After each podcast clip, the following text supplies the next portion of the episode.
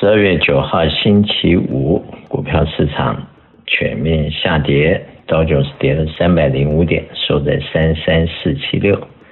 跌零点九 percent；SPY 跌二十九点，收在三九三四，跌零点七四 percent；Nasdaq 跌七十七点，收在一一零零四，跌零点七 percent，分别跌零点九、零点七四和零点七 percent。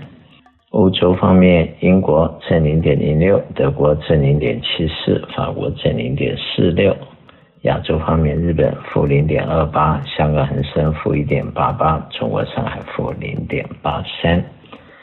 再来看一下债券市场，债券市场利息基本上是在下面的震荡。以美国来说，现在十年债券在三点五六。加拿大二点八八，巴西十三点零三，墨西哥八点九二，欧洲方面，德国一点九二，法国二点三九，荷兰二点一九，瑞士一点零九，亚洲方面，日本零点二四，新加坡二点九六，南韩三点四九，印度七点三二，美国的短期利率三个月在四点二一，六个月四点六五。十二个月四点六四，两年四点三三，五年三点七五，十年三点五六，三十年是在三点五三，长期债券三点五左右，短期债券四点六左右，所以短期债券六个月还稍微比十年、三年足足低了大约一个 percent，是比较严重的倒挂的现象。严重倒挂现象就代表。一般的说法就是可能会有这个经济衰退 recession 的可能性，在未来的半年到一年之间，代表恐惧和 greedy 的指数跌到了五十四，就差不多是在中立。前段时间比较好的时候，曾经涨到了大约七十五，现在回到了五十四。美元指数在一百零五点一，最高的时候曾经去过一百一十五，大约。下降了十个 percent 左右，美元兑人民币六点九八，前段时间去过七块三毛，美元兑日元一三六点九，去过一百五十块，美元兑欧元零点九五，欧元和日元都有很大的贬值，不过最近都有一些 rebound，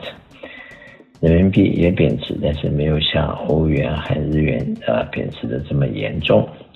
commodity 方面，西德都有。七十一块六毛，前段时间还在八十块钱，一下又跌破了八十块。布兰特有七十六块五毛四，但是 natural gas 又升到了六点八八。natural gas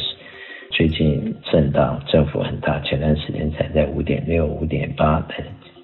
今天又涨到了六点八。欧洲的这个冬天一般来说是一个比较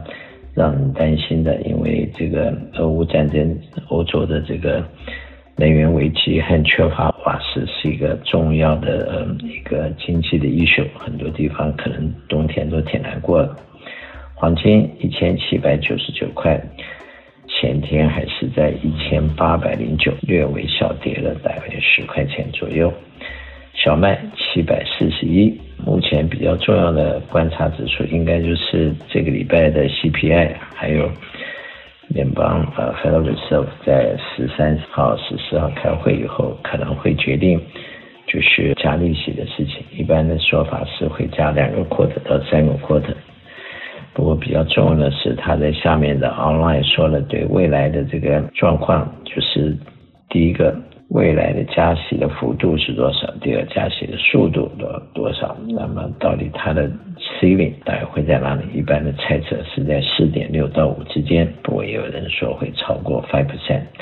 那么目前在这个 level 的话，应该是还 OK，在三点八七五加了两个 quarter 以后，就变成四点三七五。那距离四点六到五还有大概一次到三次的加幅。投资人在目前应该最关切的是这件事情。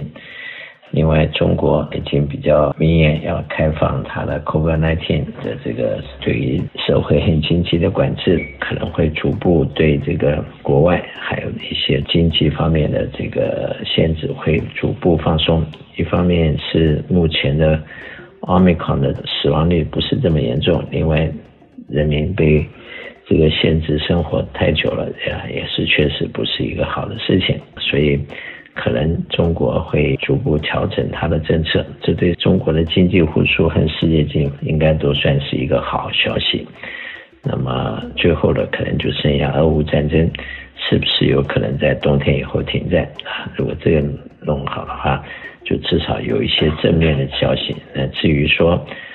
这个利息倒挂和美国的经济的硬着陆和软着陆，这是大家目前主要观察的呃重点。我是肖英祥，电话七三九八八三八八八，谢谢。